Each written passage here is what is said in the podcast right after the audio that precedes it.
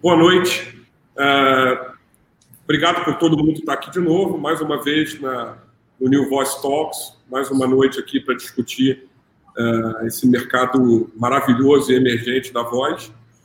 Uh, lembrando a todos, né, já começo lembrando a todo mundo que se quiser ser avisado de todas as notificações, vocês têm que curtir lá o nosso canal no YouTube, né, que é o New Voice, uh, youtube.com.br. É fácil, só entrar, uh, curtir e as notificações, tocar naquele sininho ali, como todo youtuber pede, para poder ser avisado aí de todas as, as, lives, que vão ser semanais. Então, toda semana a gente vai estar aqui na, na, na, no nosso estúdio apresentando uh, uh, figuras do mercado da voz no Brasil, pessoas estão fazendo a voz acontecer no Brasil, no casos reais, com projetos muito consolidados, e é isso que a gente vai estar discutindo aqui.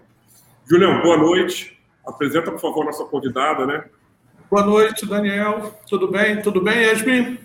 Tudo bem, e você?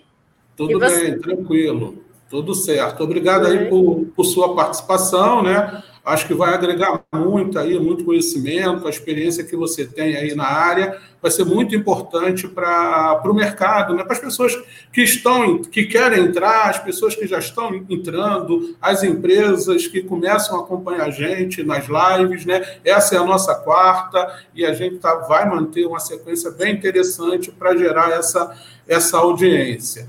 Né? Uh, uh, eu queria falar, antes de, de a gente começar, o Yasmin, né, da, do New Voice Summit, né, que a gente vai realizar aí no, no modelo de lives, né, nos dias 22 e 29 de julho, 5 e 12 de agosto. Né? Se vocês puderem, né, o pessoal que está assistindo aí, é, ajudem né, a, a gente a divulgar esse evento. Deem uma olhada no site newvoicesummit.ai. O conteúdo está tá muito legal, um programa bem definido, que keynote speakers internacionais. Vale a pena é, se inscrever logo e nos ajudar aí na divulgação. Tá? Acho que é, a gente já tá... é gratuito, né, Júlio? É, é, grátis, né? É gratuito, né? No, é, é mas a, a, a, gente já está criando uma espécie assim de, de protocolo, né? Abrindo no início para a pessoa, o nosso convidado, né? Hoje você, Yasmin, é fazer uma breve apresentação, falando um pouquinho da carreira, como é que chegou aí nessa a, no trabalho nessa área e falando um pouco lá do, do seu trabalho, o que é que você faz hoje efetivamente na, na Olos Tecnologia. Por favor. Combinado. É, bom, primeiro agradecer é, o convite de estar aqui hoje é, e parabenizar pela iniciativa. É uma iniciativa bastante legal. A gente ainda não tinha um canal desses né, no Brasil para falar de voz, focado em voz. Então, agradeço por estar aqui hoje. Boa noite, Daniel, Júlio, pessoal que está aí. Não consigo porque hoje eu não eu não estou vendo aqui pelo YouTube. É, bom, meu nome é Yasmin Costa, eu sou formada em comunicação social, fiz PP, publicidade e propaganda, e na verdade queria fazer jornalismo, acabei indo para propaganda, e, e aí comecei a trabalhar como redatora publicitária. E, e, aí terminei a faculdade e vim para São Paulo fazer uma pós-graduação em Master em Design Estratégico. E aí, é, assim, trabalhei um ano aqui ainda como redação, é, com, com redação publicitária e acabei saindo dessa agência que eu estava para procurar outras coisas.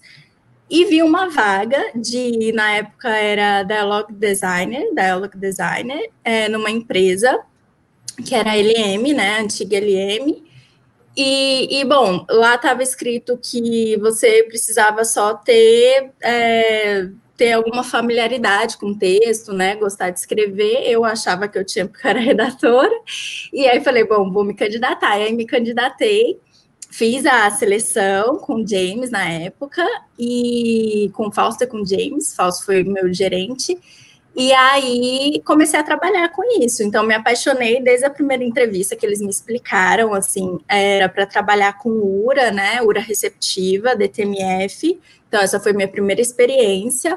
Daí, depois de lá, eu saí para trabalhar na Nuance. Então, na Nuance, eu tive contato com reconhecimento de voz. Até então, só, eu só desenhava para DTMF e receptivo, reconhecimento de voz. E depois na Olus, então a Olus é a terceira empresa que eu trabalho, então desde 2012 eu passei por essas três empresas, trabalhando com voz especificamente, e na Olus eu tive contato com outbound e continuei com reconhecimento de voz, apesar da gente fazer algumas coisas. Também estou é, começando alguns projetos com chatbot, porque a gente está começando a pensar, bom, conversacional também pode ser por texto, então estou nos projetinhos. E, e, tenho essas experiências de URA, basicamente, né? Eu nunca desenhei para device, então device é uma coisa que fica mais na teoria na minha cabeça, na, na experiência mesmo, na prática, é URA. E, e depois fiz também, né, é, outra pós de semiótica psicanalítica, e aqui em São Paulo, e continuei. Esse é um mercado que eu não, não quero sair. Na Olus, eu acabei é, formando uma equipe, né? É, tive ajuda da Jo, é, Johanna Vilhena, é, para formar uma equipe de conversation design. E aí, agora, há um ano, eu saí e estou nesse nesse, nesse, outro braço, que é um braço que faz uns projetos mais diferentes, assim, né? Então, não, não tô mais no ongoing. Agora eu voltei um pouquinho por causa da pandemia, o pessoal precisou de ajuda para dar vazão às demandas de automatização e estou ajudando o pessoal, mas é, eu já tenho outro cargo, que é um cargo mais de ajudar o pessoal a fazer alguns projetos mais diferenciados lá dentro, com esse com essa visão do conversation mesmo. Daniel? Eu já vou pegar esse gancho aí. É, é, primeiro eu vou te dizer o seguinte: você falou que queria o endereço do YouTube, ele está aí, se você quiser já divulgar, mesmo com a live rolando, como a gente tem bastante tempo. Sim, é, eu já divulguei para o pessoal. Fica à vontade, isso, fica à vontade. Mas é, o gancho que você me, me, me, Primeiro, assim, eu conheço, engraçado, eu trabalhei num operador de telefonia, acho que eu falei até isso para a Janaína na outra live, e conhecia a LN, né, em alguns projetos, foi bem legal. Uh, e, e acho a coisa que mais me chamou atenção, já para a gente começar a falar um pouquinho dessa questão de quem quer entrar nesse negócio, porque hoje é isso, é difícil explicar uh, uh, para algumas pessoas assim o que, que, é feito, como é feito, né? o que, que é desenvolvido, como é desenvolvido. Mas é, é, a primeira coisa que você me falou me chamou a atenção, até porque eu e o Júlio somos também jornalistas de formação, né? a gente, inclusive, se conheceu aí uh, trabalhando né, como, como jornalistas para a web, que era uma coisa muito nova aí, há 20, é, aí começa a denunciar a idade, né, Júlio? Há 22, 23 anos é, passados. Mas, assim, é, é, Yasmin, eu queria saber de você o seguinte. É, diferentemente, quer dizer, a tua experiência é, é muito válida e, e, e útil para quem quer entrar nesse negócio agora, porque a gente percebe o seguinte, é, poucas pessoas têm essa experiência do, do design conversacional, né, que você já fez durante muitos anos, para a URA, para tudo que você construiu, com certeza na LM, na Nuance, com todo esse teu, com toda essa tua bagagem. É, agora, o que está acontecendo, você sabe muito bem. Mesmo que na teoria, tá? Você não tenha desenvolvido nada, isso é pouquíssimo relevante. Eu acho mais importante a gente entender o seguinte, e é isso que a gente acredita, tá? Aqui no New Voice, está dando voz a voz por causa disso. Uh, diferentemente das outras tecnologias, agora está surgindo uma. Surgiu a da voz, os assistentes de voz, que eles têm uma coisa que nenhuma delas teve. E eu posso te comparar para te, te, comprovar isso, que é base instalada, massa crítica, pronta para usar. Por quê? Hoje o Google Assistente está instalado em mais de 150 milhões de telefones no Brasil. Isso é uma coisa muito relevante. Então você não precisa fazer download de nenhum aplicativo para falar com o assistente de voz. Vocês sabem bem os números da Alexa e Amazon no mundo, no Brasil estão vindo agressivamente. Ou seja, pela primeira vez, a gente tem um negócio que já existe base instalada. O que falta é cultura. O que falta é a gente educar o consumidor para isso. Tá? É o que a gente acredita e para onde eu acho que o mercado está se desenvolvendo. Do teu ponto de vista como profissional, primeiro assim, uma coisa muito básica. O que, que você daria de lição? O que, que você daria de, de atributos que são relevantes para que uma pessoa de fato entre nesse business? Que é a pergunta que eu mais escuto. Como eu entro nesse negócio? Eu tenho que primeiro ter trabalhado com URA, eu não trabalhei com URA, como é que eu faço? O que, que eu faço? Eu, eu sou um cara de, de, línguas, eu sou um cara de texto, eu sou um cara de, de jornalismo. Onde é que tem oportunidade para mim? O que, que você diria com a tua experiência vasta na área de design conversacional? Nossa, é, parece fácil essa pergunta, mas não é. porque como a gente não tem um curso específico, é, uma faculdade sobre isso, é, acaba que eu conheci gente que veio de várias áreas diferentes e a trajetória das pessoas são muito diferentes, né? Então, meio que não dá para a gente falar, oh, não, faz isso e isso que, que vai dar certo. Eu entrei muito na sorte, assim, eu nem sabia o que era, e faltei a primeira entrevista, inclusive, se, se a gente acha graça, e acabei entrando mesmo assim.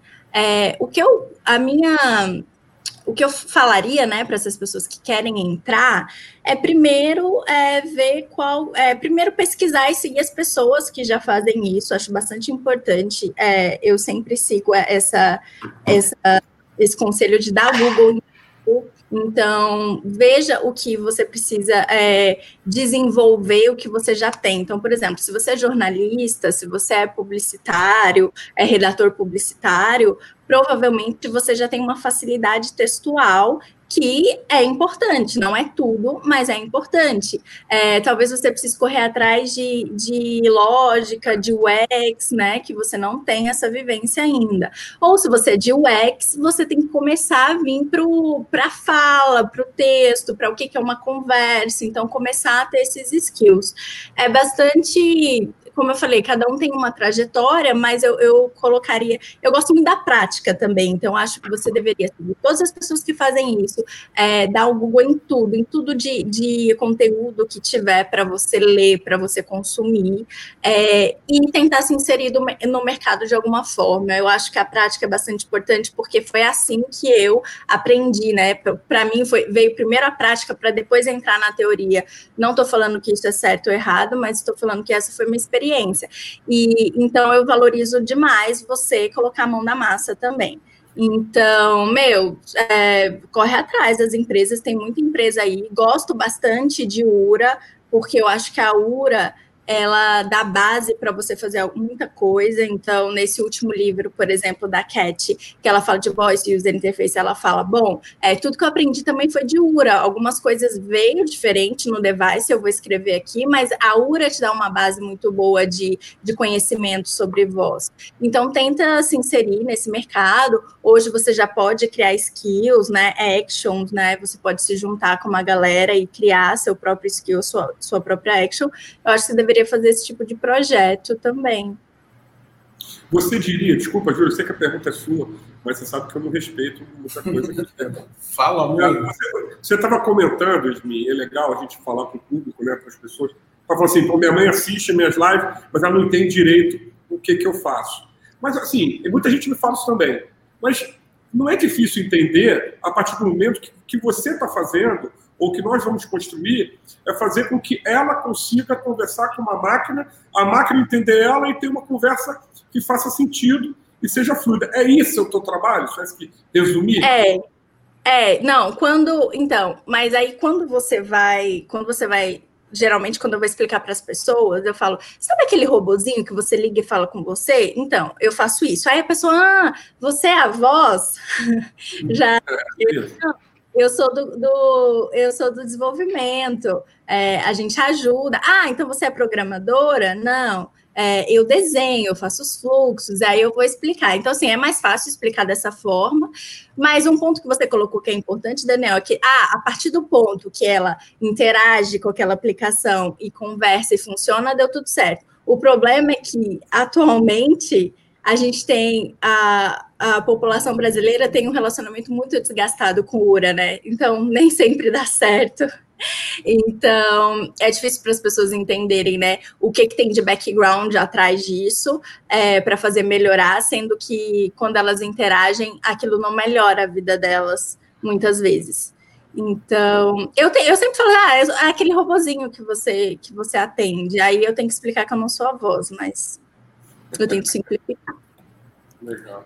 Yasmin, deixa eu voltar um pouquinho é, ao seu trabalho na, na Olus, né? É, você tem, tem até o, o, título aí do seu cargo, é bonito pra caramba, Magic Projects, né? Designer, muito bonito, né? E você oh, falou, é bonito. É. E você falou que, é, o glamour. Aí você falou que você trabalha com projetos especiais, hoje começa a fazer alguma coisa de chat, né? É, assim, dentro desse portfólio de projetos especiais, como é que está considerado, né, como estão considerados os assistentes de voz? Né? É, tem, tem espaço para eles já lá dentro da Olus? Cara, é, nenhum projeto que eu peguei até agora. É, a gente falou de um projeto bem, bem por cima, bem superficialmente, que poderia estar considerado um assistente de voz, mas não era nenhum assistente que, que existe é, no mercado. Então, a gente ia criar o, o da empresa específico, é, mas não, não evoluiu. Então, hoje, é, no panorama que eu posso falar da empresa interna, não tem nenhum projeto, pelo menos que não chegou para mim, né? A gente tem que ver, tem várias áreas também de estratégia, de negócio, que podem estar conversando, mas no, no meu no departamento é, ainda não, não chegou. Vou pegar esse gancho já, já primeiro eu vou já falar com o público, né? Primeiro agradecer a Janaína, Janaína, sua amiga está aí. A Jana foi a primeira vocês duas, é, e, e digo para você, como disse para ela, muito legal está construindo esse negócio novo que está acontecendo no Brasil. Lembra, vocês vão, não, não vão esquecer do que, do que, do que eu estou te dizendo, que é, é, uma, nós estamos vendo isso juntos, né? Aí está aí a pergunta do Tiago, Tiago Cardoso, que é legal. Primeiro, Tiago, obrigado aí pela tua, pela tua mensagem, desenvolvedor de chatbot, seja mais um cara que está desenvolvendo o mercado, desenvolvendo o ecossistema. Aqui o canal New Voice, pô, nosso trabalho é esse, dar voz a quem está fazendo o trabalho como o seu, Tiago. Obrigado pela pergunta. E a, a pergunta dele está aí. O, o, o, Quais são as. Nossa, mas é, não faz pergunta fácil, né, gente? Ah, não tem, aqui não tem. Não é, lá, o sarrafo está lá no alto. Cara, é, ó, ele falou que ele é desenvolvedor de chatbot. Então, assim, dicas de UX a gente tem muitas, Thiago, mas como você é desenvolvedor de chatbot, eu vou pegar uma, um gancho para fazer uma diferenciação do que, que, seria a conversa escrita e a conversa falada. Então, quando você vai pensar em UX para voz, por exemplo, uma coisa que é bastante importante você pensar é que não existe histórico é, de conversa. E, e isso influencia muito na interação em questão de UX. Então, por exemplo, uma coisa que no chatbot você disse para o usuário e ele pode rolar é, a conversa e olhar novamente, na, na voz não existe. Então, uma dica de UX é pensar nisso, né? Nessa, nessa efemeridade da voz, né? Que a voz é efêmera e que você tem que lidar com memória de curto prazo, que é uma coisa que a Jana fala muito também. Mas eu acho que é a primeira coisa. Então, quando você pensa chatbot e voz, ó, pensa nessas duas coisas. É, a outra coisa coisa importante que você tem que pensar em relação ao UX, voz e chatbot é o tempo de resposta. Então, por exemplo, na voz, tudo é muito dinâmico, é muito mais dinâmico do que escrito, né? Eu até brinco, né? Aquele seu amigo que manda mensagem, você responde no outro dia. É, isso acontece também no chatbot, não de responder outro dia, talvez, mas a pessoa tem um tempinho de respiração para te dar uma resposta, para te dar uma devolutiva de turno ali de, de conversa. E na fala não é assim, é bem mais dinâmico, bem mais rápido. Então a pessoa precisa pensar muito rápido. Para ela pensar muito rápido, você precisa fazer uma interação que não é, pese a cognição dela, né? Que, não, que ela não tenha fardo cognitivo, porque ela vai precisar pensar muito rápido e processar muito rápido a sua informação para te responder rapidamente. Então, eu, eu assim, te daria essas duas dicas para pensar quando você for pensar em voz, fazendo uma comparação com o chatbot, que foi o que você falou, mas existem várias outras.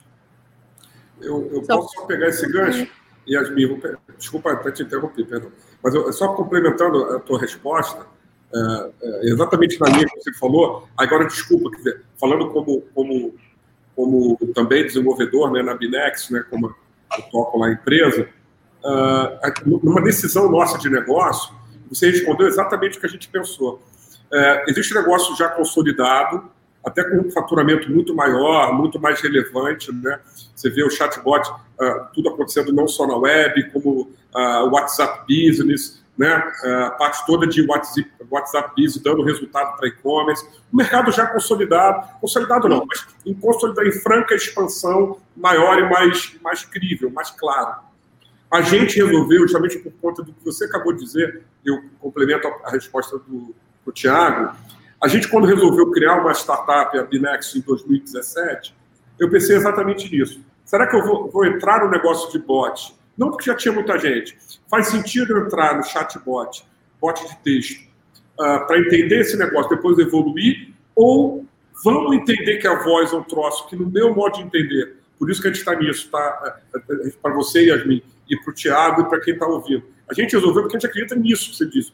A voz, ela, ela, ela, ela, ela tem a característica de romper mesmo. É touchless. Então, assim, eu falo 150 palavras no minuto, eu digito 40, e, e a interação ela exige mais, claro, do robô. Ela exige mais inteligência, não porque um seja mais inteligente que o outro, não é isso. Mas ele exige mais rapidez e menos fricção do que numa, num, por voz. Então, é, a sua resposta vem na nossa definição de negócio. A gente resolveu ser uma produtora só de voice bot, de voice app, justamente para essa diferença que você disse. A gente percebeu isso. Então, eu, aproveito com a sua resposta e digo para o Thiago e para os outros, são negócios que parecem parecidos, mas são bem diferentes.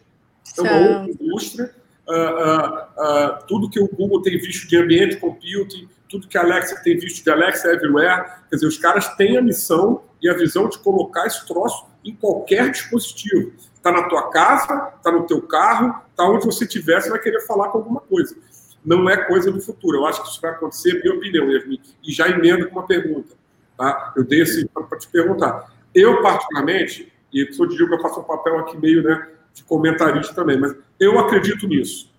Se, se, se eu, sinceramente, se os devices não tiverem mais voz, eu não tenho negócio mais, vou ter que criar outro. Porque tudo que nós estamos fazendo hoje é acreditando na voz, seja no New Voice, no Voice Summit, Abnext. Como é que você que está numa produtora, quer dizer, numa, numa, empresa de tecnologia, né, que tem um histórico disso, e você profissionalmente, não só falando da empresa, acho que é importante você estar tá aqui apresentando a aulas, mas você como profissional, qual é a tua percepção da tecnologia, para onde esse troço vai. Eu te falei um pouco a minha visão, que é um pouco a visão minha de ter que acreditar, senão a gente não sai de casa, né? E da Amazon e do Google. Qual é a tua visão? Você e Yasmin como profissional nesse negócio. O que você acredita? Onde vai esse troço? É futurologia é... um pouquinho, mas queria te ouvir. É, eu não, eu não gosto muito de, de falar de tendências, até porque é, a gente entrou num, num, momento, né, de, de sociedade que meio que muita coisa caiu por terra, né? Então, estou falando especificamente da pandemia, que é o que estamos vivendo agora. E se a gente for falar de voz num, num pós-pandemia, a voz vai ser muito útil, né? Então, a voz que já era uma ferramenta de de ajudar mesmo as pessoas, é, as crianças, os idosos, as pessoas que, que queriam usar a voz mais por, por várias outras questões, no, no, no período pós-pandemia, ela vai ser incentivada muito mais, porque o quanto as pessoas não vão querer tocar nas, nas outras, né? Então, estava vendo alguns é, futurologistas falando sobre ah, elevador. E se o elevador fosse por voz, eu não precisaria tocar. E quando eu não na rua eu não quero pegar meu celular, eu quero meu fone para falar, olha, liga para tal pessoa e tal. Então, cada vez mais não tocar nas coisas. Então, eu acho, concordo com você que que a voz já está aí, é, já é. Não acho que as, os outros canais é, vão morrer, eu acho que ela vem para complementar mesmo é, e, e, ajudar nas outras necessidades que, esses, que essas ferramentas não ajudavam, uh, por exemplo, chatbot. Mas é, o que eu vejo com muito pé atrás é a questão do do, do, investimento em voz, né? Porque como é muito louco, né? Essa essa coisa. Como voz é a coisa que a gente aprende a falar quando a gente é criança, né? Bem antes da escrita, é, essa linguagem falada, é, a gente já fala muito, muito tempo, desde quando a gente está ali emitindo os primeiros sons. Então, é, e ela vai ficando nessa interação em sociedade, ela vai ficando com uma complexidade imensa. Então, para a gente chegar num robô que tenha complexidade de falar, como a gente fala, ou de entender, é, ter esse ouvido humano mais apurado, você vai ter muito mais investimento de dinheiro, né? Então, você precisa investir nessa tecnologia. O que eu vejo no Brasil, é, e aí falando só de Brasil agora, porque eu não tenho é, não quero dar panorama de outros países nesse sentido, mas falando de Brasil, eu acho que sim, que a voz é, ela vai ter um papel muito importante.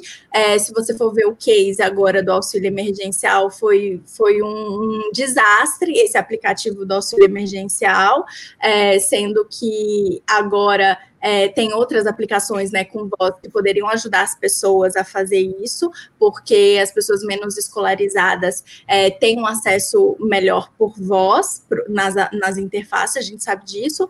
Então, eu acho que é uma, uma coisa importante, mas cadê o investimento, né? Quem vai investir nisso? Cadê o dinheiro para investir? É, eu fico um pouco pensando, mas às vezes com receio de pensar, bom, a gente vai conseguir chegar nesse futuro mesmo, é, que a gente fala, de voz em, em todo lugar e tal, é, porque eu acho que precisa de um investimento bastante alto aí, né?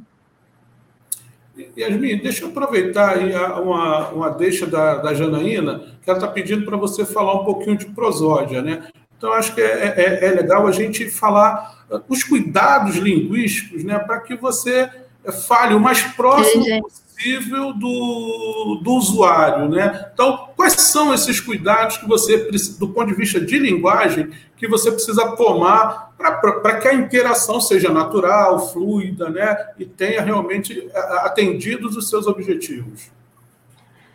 É, legal. É, bom, quando a gente fala de aspecto linguístico, a gente tem que pensar em dois, dois pontos, né? Então, a gente tem que pensar no robô, na fala dele e na fala do usuário. É, então, a gente tem que separar isso, porque acho que são pontos é, diferentes, assim. Então, quando a gente fala no robô, é, a primeira coisa, né? E por isso que o, o, o designer ele tem acesso a, ao preconceito linguístico, né? O que é o preconceito linguístico? E a gente começa a pensar nisso, porque a primeira coisa que você precisa é, pensar na hora de, de desenvolver é que a língua escrita é diferente da língua falada. E aí, nisso, você vai entrar é, em outras coisas totalmente é, culturais e sociais é, que são relacionadas às pessoas que, que você está ligando ou que estão que estão ligando para você, no caso receptiva.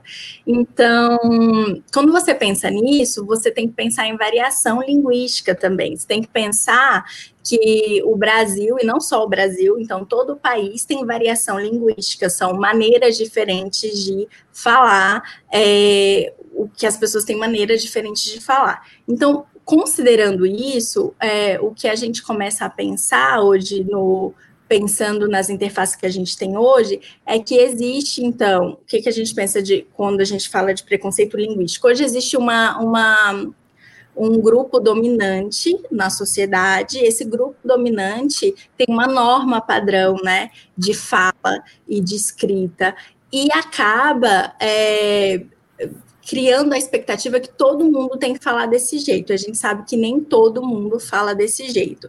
E aí é, você acaba criando preconceito linguístico, porque a partir do momento que você ri de um coleguinha que falou para mim fazer ou zomba do sotaque de uma de uma pessoa, você está é, você tá sendo preconceituoso com essa pessoa. Então, aí você fala, bom, mas os robôs, eles não zombam das pessoas, né? Não tem como eles terem preconceito linguístico. Bom, tem sim, é, porque eu acredito também que a partir do momento que você é homogêneo, ou seja, você não inclui outras coisas, é, outras maneiras de falar nos seus robôs, você está sendo preconceituoso, você não está sendo inclusivo com outras pessoas. E aí, agora falando só de robô, da voz do robô, né? Então, por exemplo, hoje vocês podem ver que se você pegar todas as duras que existem, e até os assistentes mesmo, né? Siri, Google, Cortana, você vai ver que existe uma, uma características muito, muito, muito parecidas. É como se é, é, como se a mesma, o mesmo grupo de pessoas ou o mesmo grupo com repertórios iguais tivessem desenvolvido essas. Não existe variedade, não existe. É, contrastes nessas interfaces, é tudo muito parecido, não existe identidade vocal, enfim, é, por mais que tenha uma diferencinha aqui ou ali, é tudo muito parecido, até no, nos logos, até como se apresentam, até nas cores, né, falando de aspectos visuais também. É, mas, então, é, quando você pensa na voz do robô, você tem que pensar nisso, né? O quanto a gente está fazendo, o quanto a gente está considerando é, que essa, que esses robôs, que essas interfaces têm variedade de linguísticas. Não tem nenhuma. Se, se, se você liga numa URA hoje e, a, e não te fala de onde é a URA, você poderia remeter a qualquer lugar, a qualquer lugar não, a qualquer empresa, é, não tem variedade linguística. Então, por isso que a gente pensa que, bom, é, isso é um problema que a gente precisa pensar e debater. Agora. Não, tá, não, pode. É que eu ia, eu ia puxar outro ponto. Vamos conversar desse, que é a voz do robô, não, que eu ia. Esse ponto é muito relevante, você está dizendo.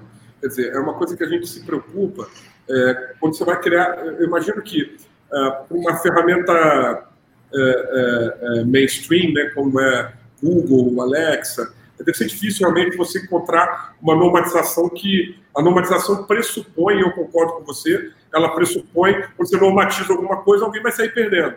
Porque a normatização, ela traz né, uma regulação que você vai tirar, normalmente, o que está dos lados, né, nas, nas, nas, pontas.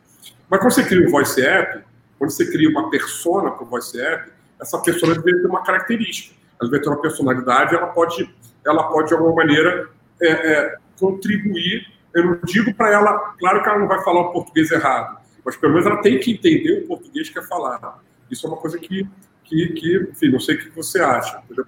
Primeiro, relação... Eu já ia, eu ia falar, português errado não existe, Daniel. Eu te proíbo de falar a partir. Não, tô brincando, falar dessa live português errado. Porque acontece? O preconceito linguístico ele vai nessa linha de existe o certo e o errado na língua. E, na verdade, o que a gente vai ver é que não existe certo e errado, mas existem é, linguagens adequadas para o contexto, entendeu?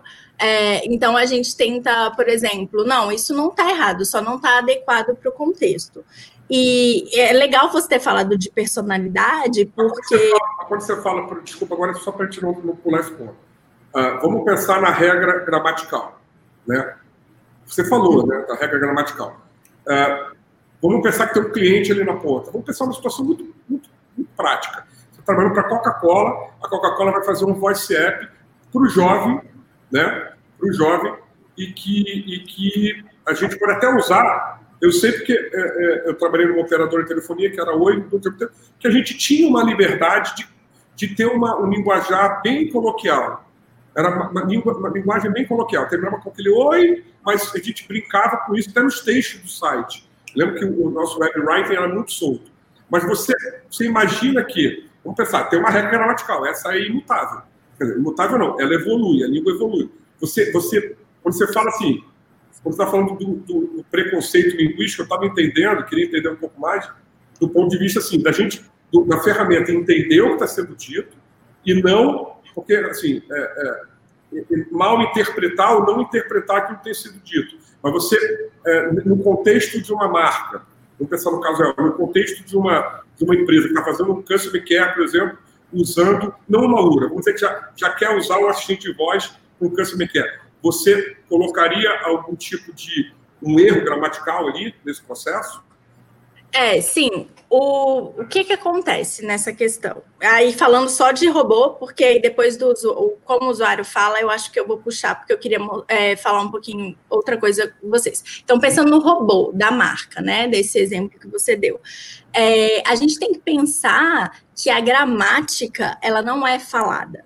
Então, a primeira coisa, quando você começa a desenvolver uma aplicação de voz, é, como eu falei anteriormente, você tem que ter muito é, em mente o que, que, é o escrito e o que, que é falado. A escrita, geralmente, apesar de, enfim, é, na, no, em contextos informais, não, não levar em conta a gramática normativa que a gente tem, é, ela, ela ainda a fala ainda é, desconstrói muito mais essa gramática. E a ideia é que você pense que, por exemplo, mesmo coisas gramaticalmente que a gente considera errado, elas, elas acontecem na fala de modo muito natural e muito, é, muitas vezes, muito é, aceito na, na, na, na, nossa, na nossa no nosso dia a dia, no nosso cotidiano. Então, por exemplo, é, a gente poderia falar do, do ele como objeto direto, que é uma coisa, por exemplo, que a gente usa, a gente nem mais percebe. E mais algumas vezes os clientes ainda falam, ah, isso está errado, mas as pessoas não falam de outro jeito. Então, por exemplo, dá um exemplo. Você é, sabe o Júlio? Você conhece ele? É, eu cometi um erro gramatical, né? Eu não deveria falar você conhece ele, né? O ele como objeto direto. É, eu deveria falar você conhece, é, mas as pessoas não falam assim. Então a gente tem que considerar quando a gente está fazendo um robô é, a gente tem que se aproximar da linguagem do usuário, dessa linguagem falada. Então, se as pessoas não falam assim, não tem por que eu falar isso no meu robô. Agora, a gente tem que ver que existe o preconceito linguístico e que, por exemplo, se eu colocasse, ah, me passa seu telefone para mim mandar o boleto, eu sei que se eu colocasse, apesar de a gente saber que existem grupos sociais que falam, que, que, que que usam essa expressão, eu não poderia colocar, por exemplo, que o meu cliente ainda é uma, uma é uma construção que ainda tem muito preconceito linguístico em cima disso, né? As pessoas falam, ah, para mim fazer, para mim não faz nada e tal. Mas, é, então, assim, eu acho que a gente tem que achar um equilíbrio como, como designers e desenvolvedores do que o quanto eu posso me aproximar de uma língua falada, e tem vários aspectos de língua falada é, que também é, são aspectos regionais, sociais, mas que tem coisa que todo mundo, ou que já é típico das pessoas fazerem. Então, por exemplo, hoje você pode pensar ler, por exemplo, ler. Eu já vi um SMS falando, ah, lhe enviaremos o, o boleto. Esse lhe, ele já está meio que morto para pro, os linguistas, né? linguistas, né? As pessoas já não falam dessa forma. Então, por que, que eu vou falar? Tudo bem, é gramaticalmente certo, mas é, eu, não, eu não preciso falar isso. Eu tenho que me aproximar da fala desse usuário, porque a partir do momento que eu me aproximo, eu ajudo no, na cognição dele para ele é, interpretar mais rápido o que eu tá, estou falando. É, eu, eu ajudo nesse vínculo de linguagem que é bastante importante, né? Então, entender, sim. Fala, é entender ele, né? Você eu, entender o usuário, né? Que é difícil, né? Eles é. falam de várias maneiras. Como é que é isso? Você tem que também. É, aí eu, eu falei agora do aspecto linguístico do robô, e a gente pode pensar no aspecto linguístico agora do usuário, né? Como o usuário fala. É, e é muito louco isso, porque eu queria falar para vocês sobre uma, uma iniciativa da Universidade de Fortaleza, que fez um artigo. Eles fizeram uma pesquisa com 20 pessoas, então é uma, é uma pesquisa ainda muito embrionária, muito iniciante, que eles queriam. É, o artigo se chama Discrimination Analysis. Um, é, é, por exemplo, análise de discriminação nos assistentes virtuais, tá? E, e, o que, que eles. Então, eles fizeram: 10 pessoas usaram a Siri e 10 pessoas o Google, porque eles queriam provar que o preconceito linguístico acontece também é, nesses softwares de reconhecimento que não vão reconhecer pessoas menos escolarizadas ou de regiões é, diferente, é, diferentes, ó, de regiões que são menos é, privilegiadas, se eu fosse pensar assim, é, no, no, Brasil. Então, por exemplo, o, eles fizeram esse, e aí eles como que era a pesquisa, né? Eles tinham, eles fizeram comandos ali para as pessoas falarem, usando palavras como problema, bicarbonato, que todo mundo fala errado, é, e, e para ver se, as, se na hora que fosse falar a transcrição da Siri ou do Google ia como que ia ser essa transcrição, né? Então, por exemplo, ainda. E aí eles descobriram que sim, as pessoas do norte e de, do nordeste elas tiveram que fazer mais repetições por causa das disfluências que elas tiveram na fala. O que, que são as disfluências? Quando a pessoa pausa muito ou quando ela alonga. Então, eu tenho muito isso, alongar o é, é você fica, é, então, alongamento, pausa. E aí você voltar atrás, né? Você falar uma coisa e voltar atrás, repetir a palavra, a repetição. Então, elas descobriram que ainda é bem, ó, ou seja, 20 pessoas ainda é bem pequenininho para a gente pensar, mas a iniciativa é boa. Se vocês quiserem, eu até mando o link aqui que eu deixei aberto mandar o link para vocês, que é uma iniciativa muito boa desse pessoal que, que começou a pensar, bom, a gente tem preconceito linguístico também do lado das máquinas, elas vão reconhecer mais a, o grupo urbano, o grupo que está em São Paulo, né, o grupo que é mais escolarizado? Sim, talvez sim. E aí a gente tem que pensar agora como que a gente vai para reconhecer essas outras pessoas, né, incluir essas pessoas, fazer essa inclusão é, no reconhecimento de voz. Então, eu, eu não acho assim, nesse estudo, não, eles não estudaram especificamente o sotaque. O que eu posso falar de sotaque em relação ao reconhecimento de voz é, é que eu nunca precisei tratar sotaque na minha vida toda, porque todos os softwares de reconhecimento de voz meio que eram caixa preta, pretas, né? Que eu, tipo, que eu, que eu é, trabalhei, que você não tinha como acessar para criar um. para fazer alguma manutenção, alguma coisa sobre sotaque. Então, eu nunca vi isso como um problema. Mas agora, é, e esse estudo também não fala de sotaque, mas fala mais de influência é, linguística mesmo, assim, não, não o sotaque da pessoa, mas como ela fala, né? Então, pausa, alongamento não é necessariamente sotaque. Então, ainda está muito embrionário esse estudo. Mas sim, é, a gente tem que pensar em todas essas formas, né? Do, do jeito que a gente. como a gente está sendo preconceituoso preconceituoso, tanto não é, criando robôs com variedades linguísticas e como não reconhecendo pessoas de grupos sociais que são menos privilegiados da sociedade. E acaba que esse preconceito linguístico ele acaba gerando, você tem toda a razão, um preconceito social, né? Porque no final do dia você está dizendo isso. Uhum. A pessoa ali com preconceito, aí, aí vai refletir, é, claro que não é o objetivo aqui, mas não tem como fugir disso, porque é diretamente o seu trabalho, é diretamente o trabalho de quem está sentadinho né, na Vila Olímpia, sentadinho em Botafogo, na Barra da Tijuca, nas grandes cidades do Rio, do, do Rio de São Paulo, e entendendo que está falando para o Brasil inteiro, está falando para o pessoal que está é muito além, que acho que é um pouco isso que o Tiago falou, só complementando, acho que ele também quis dizer do assistente ter uma, uma, um sotaque, né? Eu acho que, assim, é, até pegando esse gancho, Yasmin, não sei se você concorda, desculpa, Júlio, só porque ela, a, a Yasmin já respondeu o Thiago, e eu só queria pegar esse gancho. Se eu tivesse que criar um assistente de voz, de uma, de uma. Vamos dar um exemplo. E aí também não tem como a gente fugir disso. Aí é um pouco aquele fenômeno, Yasmin, não sei se você concorda, global, de ter aquele português e aquele sotaque de jornal nacional, que você não. não é um mito, né? Que não é existe um Exatamente. Esse mito do sotaque é, é, nacionalizado, padronizado. E assim, eu vou te confessar, se eu sou uma marca do Nordeste, entendeu? Eu sou uma marca do Sul, e eu quero criar meu assistente de voz, vai falar com o sotaque que o meu público está acostumado a ouvir.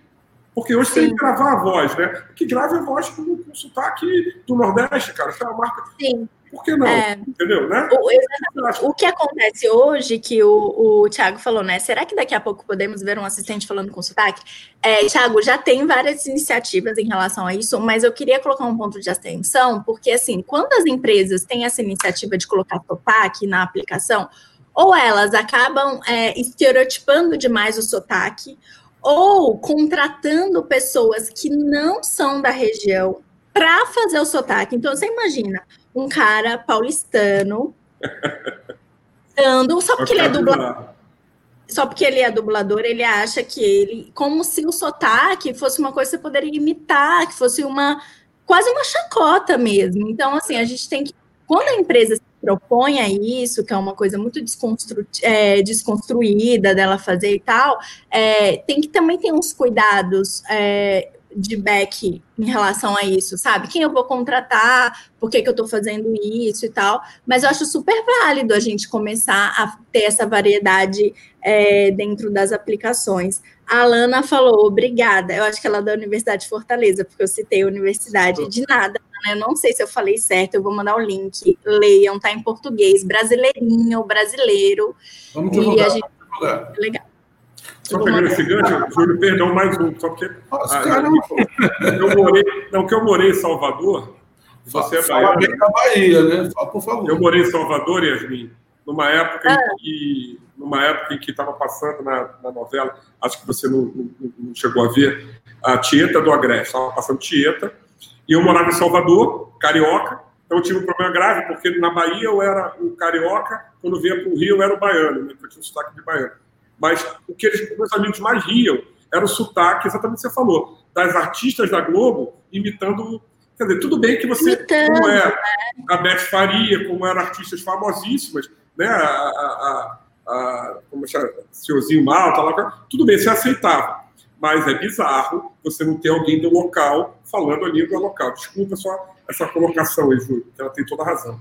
É, não, assim, para uma empresa regional usar o sotaque né, da região tudo bem. Agora, imagina uma empresa que ela tem uma atuação nacional. Acho que vai, é, vai ficar assim, de repente até inviabiliza o projeto, fica mais difícil dela fazer essa adaptação num país tão, tão continental como o Brasil.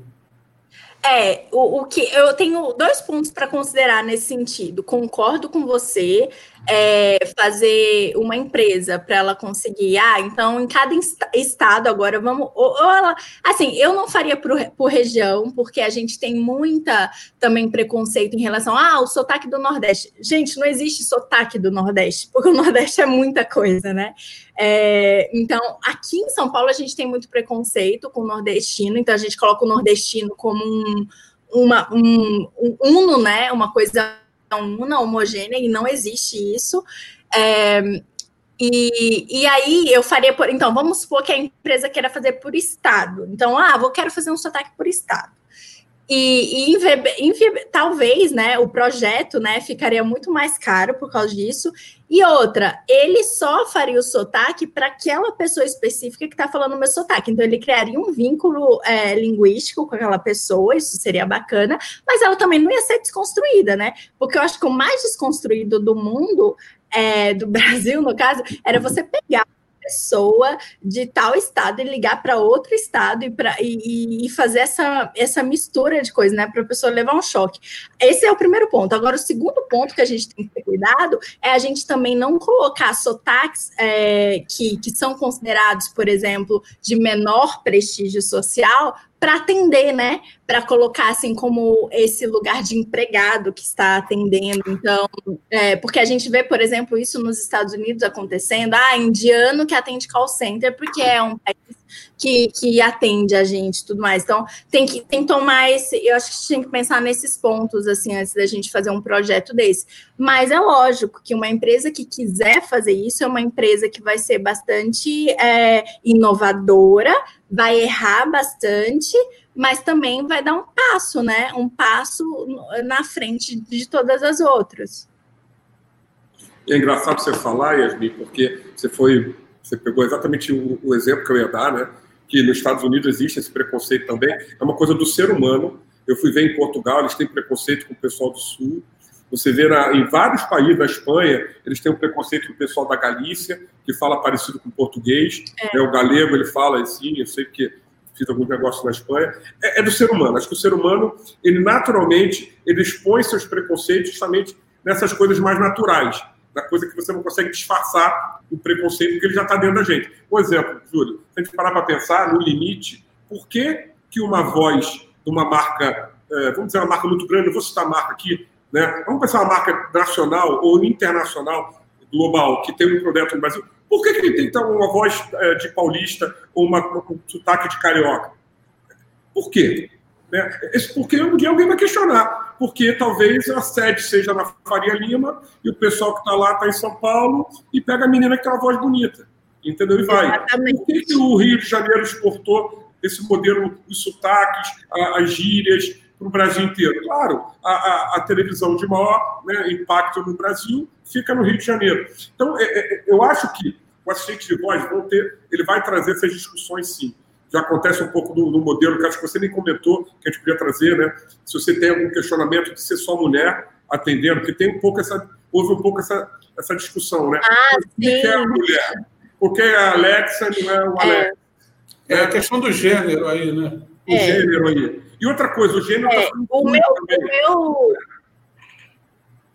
Tem essa questão do gênero também. É. Né? Na Homem verdade, mulher, existem outros. Isso é um ponto que você é, isso é um ponto legal que você levantou, que eu super concordo, né? Por que, que é, por que, que uma empresa nacional tem essa voz? Porque a sede dela tá em Rio, São Paulo, gente. Se você for ver o eixo tecnológico hoje de desenvolvimento, é esse. Ah, tem em Recife, tem agora em uma cidade do sul, que eu não sei onde é exatamente, mas é aquelas, né, que eu deixo para. Mas assim, é, tem essa Hoje a gente está criando outros polos, mas a gente ainda está nesse Rio São Paulo, nessa ponte aérea, que não, não faz sentido nenhum é, para a gente falar de Brasil, né? O Brasil não é isso. Bom, aí considerando o que você, o que você tinha falado, é, eu fiz um projeto, né? O meu projeto no quando eu fiz a pós-graduação de semiótica psicanalítica, é, o projeto é especificamente isso, né? Eu, eu é, analisava num viés semiótico psicanalítico do porquê que as assistentes de voz elas são na maioria mulheres. Então eu eu analisei seis em questão semiótica e depois fiz uma análise psicanalítica. O que eu queria é, escrever, e aí, por exemplo, não tem pesquisa, né? Não foi, não, não, não teve pesquisa ali, foi só é, um projeto mesmo escrito, embasado em teoria, de que a gente só tem esse tipo de criação feminina é, porque a gente tem muito homem criando as narrativas tecnológicas.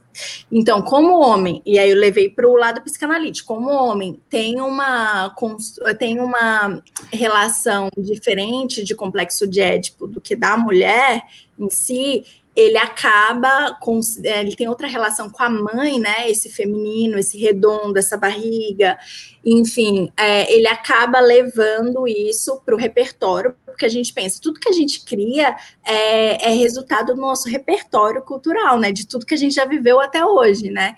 Então eu, eu cheguei a essa conclusão no, no no estudo de que, bom, a gente tem muita mulher servindo, sendo assistente, no caso, atendente também assistente, mas porque existe uma criação masculina que demanda isso. Se a gente trocasse, se tivesse mais mulher é, criando, eu, eu no estudo eu falo que eu não poderia considerar que talvez isso mudasse, até porque é, mesmo é, mulheres podem ter olhares é, machistas, enfim mas é, poderia ser diferente. Então, a, a, grande questão que eu chego no, no, no, nesse trabalho é que não existe diversidade entre os criadores das narrativas tecnológicas, porque se existisse diversidade e uma diversidade realmente é, real, é, essas criações seriam diferentes, porque não tem como você ter repertórios diferentes e criar coisas iguais, entendeu? Então, quando eu falo, por exemplo, que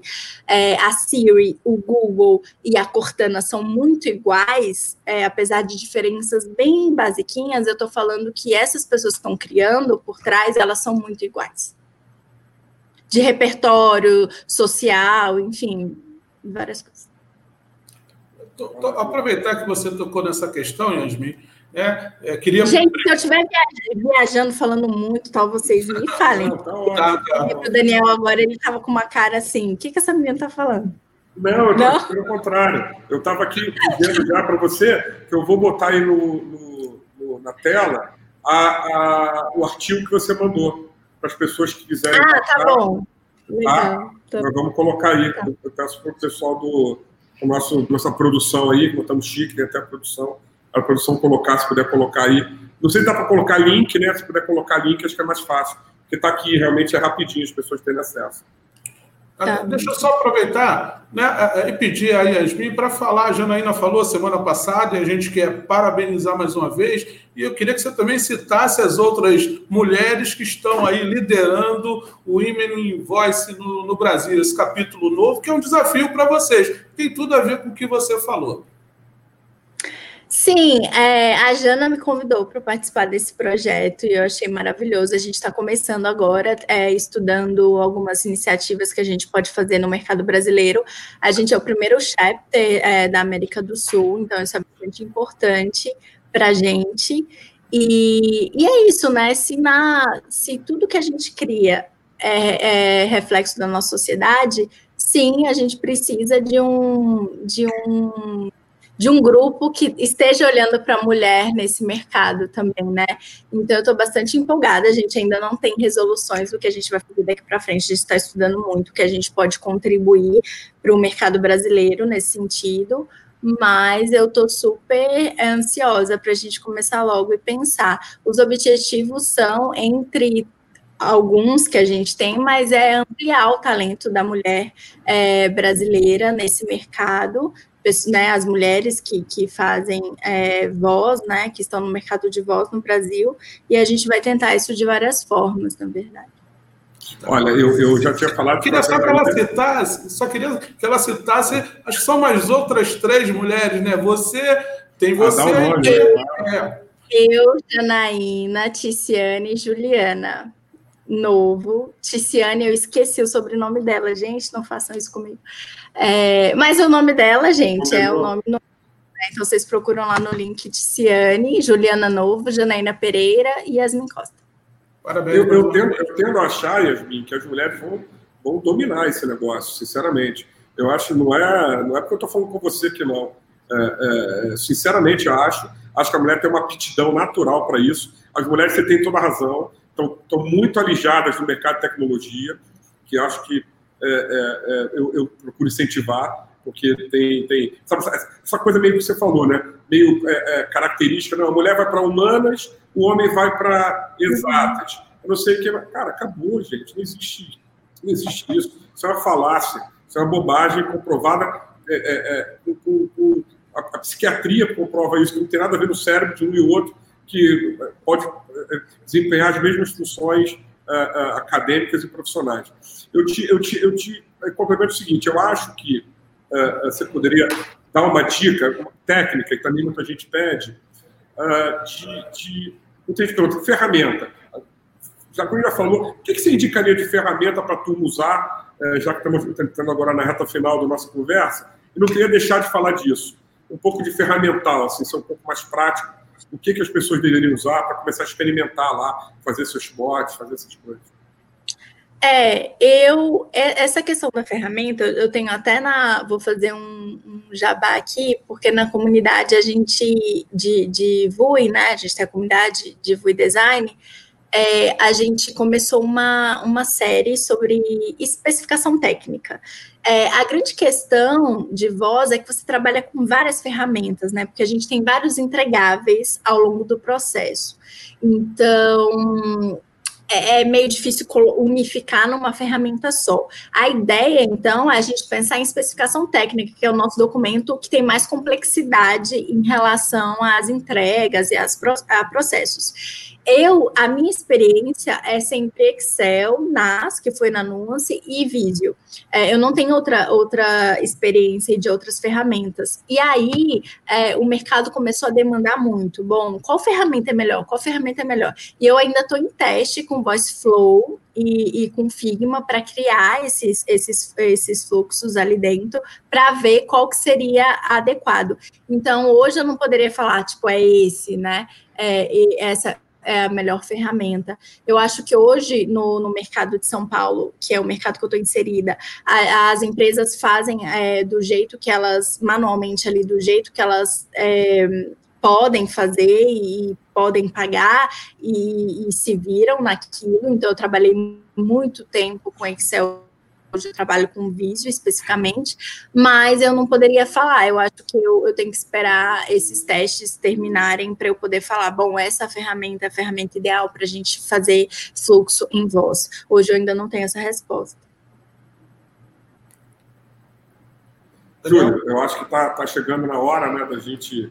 O papo, papo incrível, eu vou te dizer que eu adorei. A conversa realmente foi para um, um tema assim que eu, eu vou te dizer claramente, eu, eu mesmo não esperava, acho que foi altíssimo nível, o nível que você trouxe, discussão, discussões profundas, discussões de fato, uh, uh, principalmente a questão linguística, como a gente acaba replicando certos modelos tradicionais, e a gente precisa, já que né, uma tecnologia que tem potencial enorme de escalabilidade, por que a gente não questionar isso agora? Por que a gente não tentar fazer um novo, né, um novo normal, nesse novo normal que vai surgir agora?